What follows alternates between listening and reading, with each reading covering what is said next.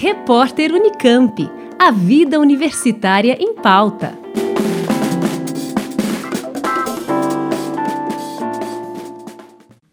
No próximo dia 17 de novembro, aproximadamente 73 mil candidatos concorrem na primeira fase do vestibular da Unicamp. São 2.570 vagas em 69 cursos de graduação.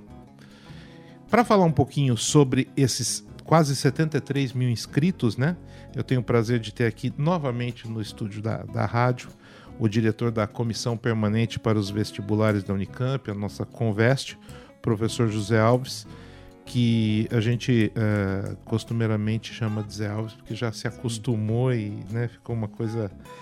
Zé, muito obrigado por ter vindo. Muito, muito obrigado, obrigado pelo convite mais uma vez, Jefferson tem algumas coisas que nos chamam a atenção. Eu sempre gosto de olhar assim algumas coisas de estatística, de número, que às vezes justificam algumas coisas para a gente.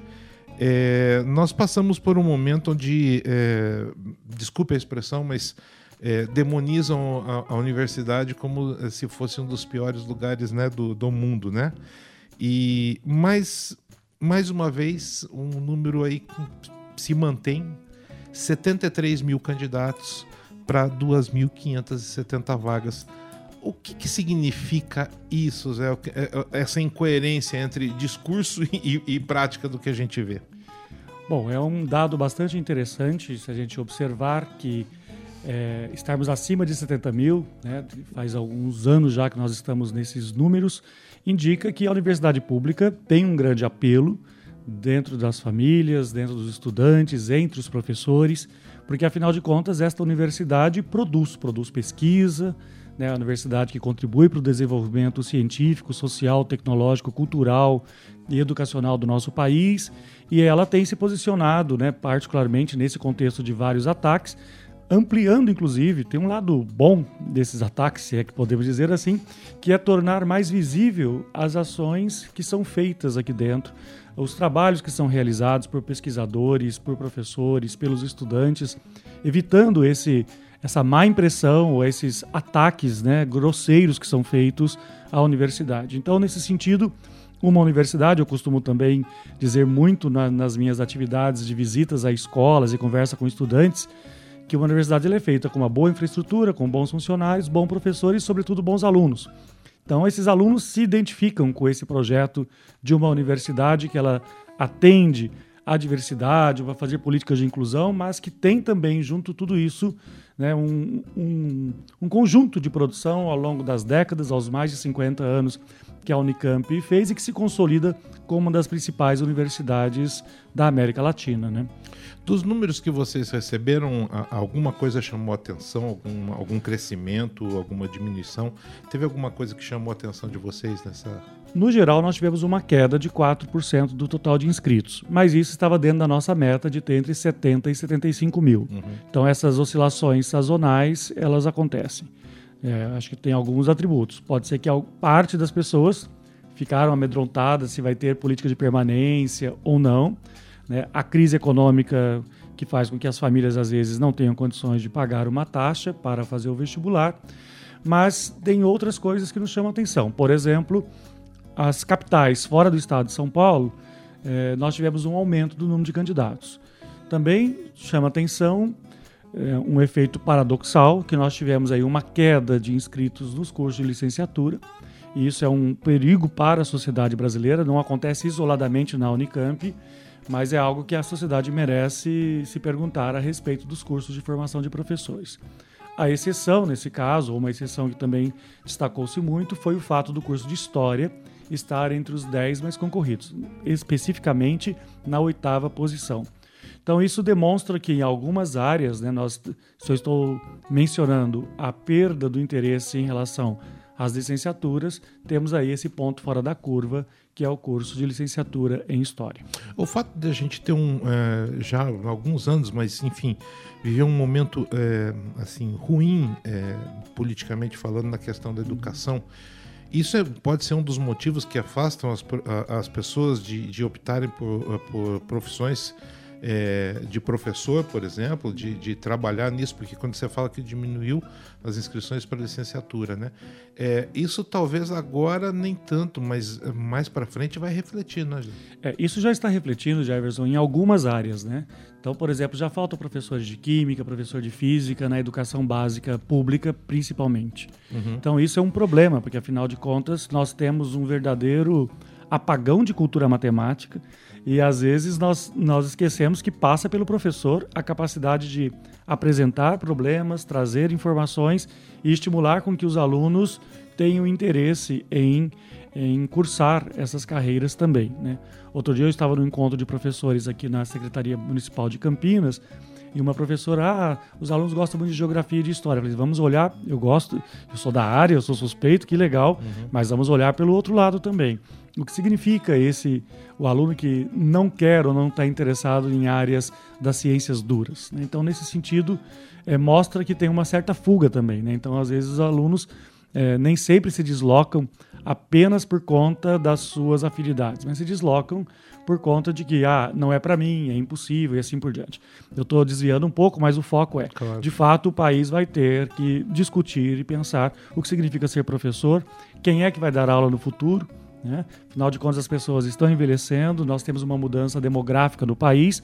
Se nós não tivermos um novo público para ser para se dedicar à docência, e é difícil mesmo seduzir um jovem de 17 anos, onde a educação tem sido demonizada, pegando a sua primeira fala, não apenas a universidade, mas a educação como um todo, como se fosse um espaço de doutrinação, como se, se os experimentos e as liberdades necessárias para serem vividas num ambiente escolar estão sendo é, alvo né, de medidas restritivas, de medidas de constrangimento à ação do professor. Então, já não tem um grande salário. Né? Agora, você, além da questão econômica, você tem uma perda de prestígio social, fica difícil dizer que alguém deva se dedicar à licenciatura e, consequentemente, ao magistério.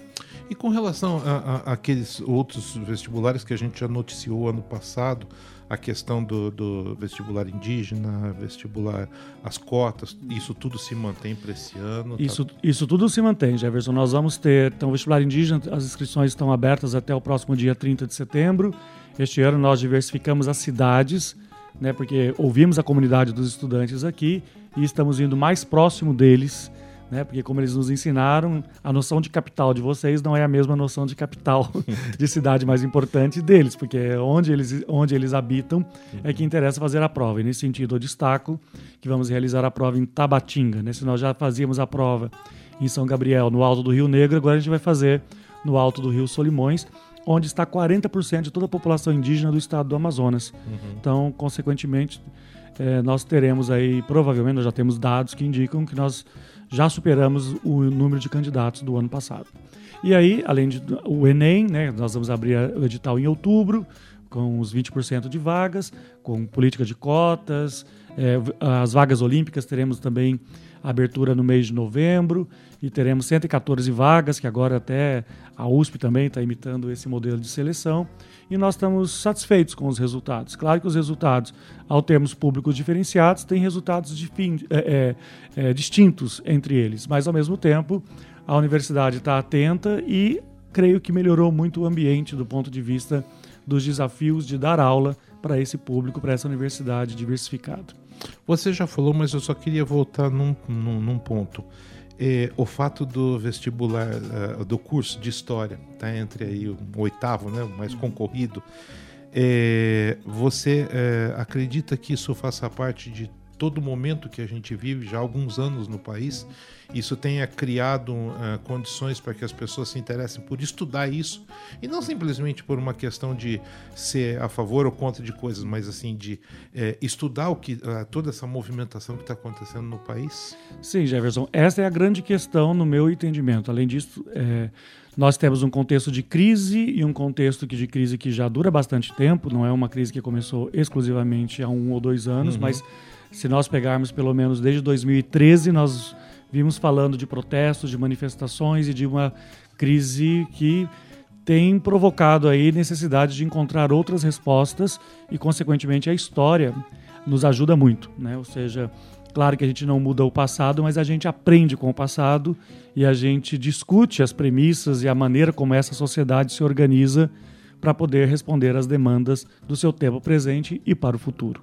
Então, nesse sentido, é, com tantos ataques e com tantas questões sobre revisionismos, negacionismos, teve ditadura, não tem ditadura, as pessoas estão mais interessadas em fazer história e, consequentemente, conhecer mais uhum. sobre a história do nosso país e aquelas histórias que tradicionalmente também são silenciadas. Então, acho que esse é o pano de fundo. Eu acho que quando tem momentos de crise, a gente faz uma pergunta: por quê? Uhum. Né? E aí a história é um desses esses espaços. Mas junto a isso, essa grande questão mais filosófica, digamos assim, temos outros três pontos que eu destacaria. Um, é, a, um aluno que se estimula para fazer um curso de história, ele é muito estimulado às vezes pelos seus próprios professores. Ou ele se identifica no repertório. E aí eu quero destacar a importantíssima contribuição do Departamento de História, que tem uma produção respeitada em diversas áreas, gêneros, estudo de escravidão, né, relações de trabalho, religião, arte, cultura. Então, é um departamento consolidado. É, um segundo tem a ver com a questão da Olimpíada Nacional de História do Brasil. Nós temos todos os anos 70 mil jovens que se, se interessam em fazer esta Olimpíada, que foi criada, concebida aqui na Unicamp e é realizada aqui. A, foram 11 edições, né? então, portanto, isso também ajuda a difundir o curso de História da Unicamp especificamente. Perfeito. E aí o terceiro tem a ver com o fato de boa parte dos nossos professores ter uma grande atuação também no universo midiático. Então acho que tudo isso faz um, um mix de, de, de informações para as pessoas optarem, porque não é os cursos de história estão crescendo. O curso de história da Unicamp cresceu muito. Né? Uhum. Né? Então acho que isso ajuda a dizer o porquê nós estamos nesse com essa com essa procura no vestibular de 2020. Acho que o mais importante disso é, é saber que mesmo às vezes diante de um de um cenário não tão favorável é, o vestibular da Unicamp segue forte e segue selecionando excelentes alunos para a universidade, né? Sem dúvida. O fato de nós termos 70, quase 73 mil inscritos, para nós é um motivo de muito orgulho e de muito trabalho. Porque se nós tivermos uma boa procura, nós sempre teremos condições de selecionar bons candidatos. Claro que aí nós temos né, uma oscilação, como eu disse, entre cursos muito concorridos e cursos pouco concorridos. Junto com as, com as carreiras de licenciatura, chama muita atenção também para a questão da formação dos tecnólogos. Parece que no Brasil há um desprestígio tão grande né? E, e, também é necessário, porque afinal de contas, nem todo mundo é, vai exercer uma atividade de cunho mais intelectual ou de um uhum. cunho mais de pesquisa, mas tem gente, nós precisamos para poder fazer essa economia andar para o país, dar respostas aos seus imensos gargalos de logística, de funcionamento, de tecnólogos também. Então, a, às vezes as pessoas não têm um olhar muito atento do ponto. E aí até mesmo estudante de que se sente menos preparado e nem tenta a universidade, talvez ele pudesse, ah tá, se eu não me sinto seguro para ir numa numa das grandes engenharias, por que não um bom curso de tecnologia com a qualidade que a Unicamp oferece? E isso poderia evidentemente ser um sinal de mudança de padrão de vida para muita gente. Que estão lá em Limeira, né, professor? Que estão lá em Limeira, estão lá em Limeira. Né? Muito bem. Zé, tem alguma coisa que você queira colocar que eu não te perguntei? É, eu, eu, vou voltar aqui depois, como você eu sou, fre, sou sempre, freguesa aqui. Sempre. Mas tem uma mudança muito importante para a segunda fase, que essa segunda fase agora passa a ser apenas em dois dias. Né? Nós tínhamos duas redações, agora o aluno vai ter duas propostas, mas vai executar uma só. Uhum. Vai ter um conjunto de questões interdisciplinares. E depois, é, prova de matemática também e de português para todo mundo. E depois as questões elas serão específicas por área de conhecimento.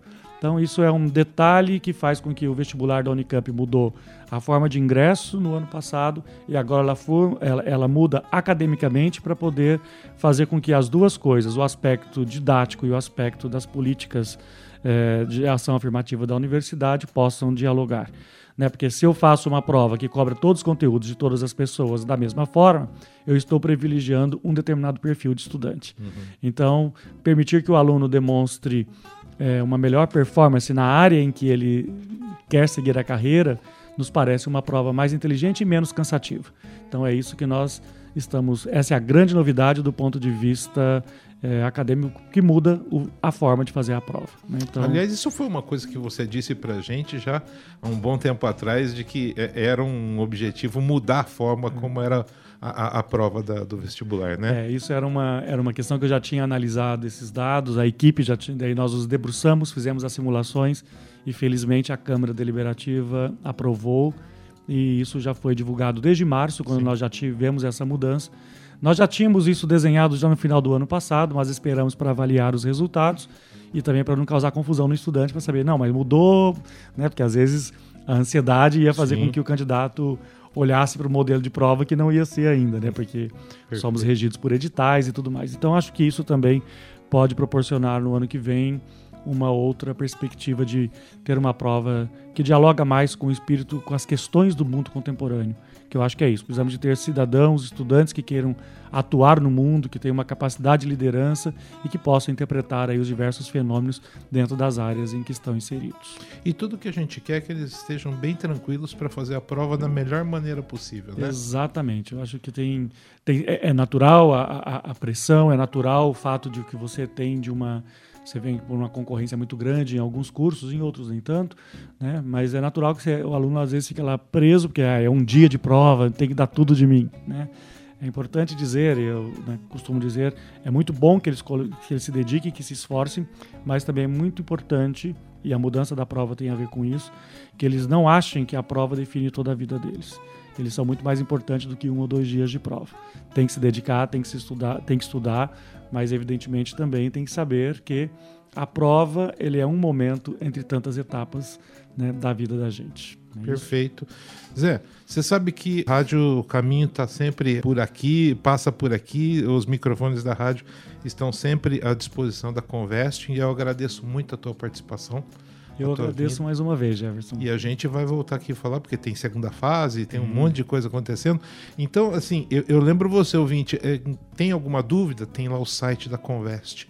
Entra lá, tem alguma dúvida? Digita Convest com M lá no Google Isso. e você entra no site da Convest e ali você tira todas as dúvidas.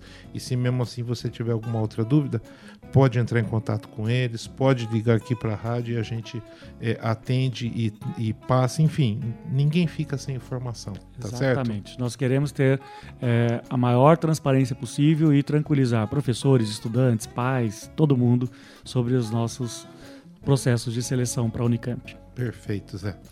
Bom, é isso aí. Jefferson Barbieri para o repórter Unicamp. Rádio Unicamp, música e informação de qualidade. Repórter Unicamp. A vida universitária em pauta.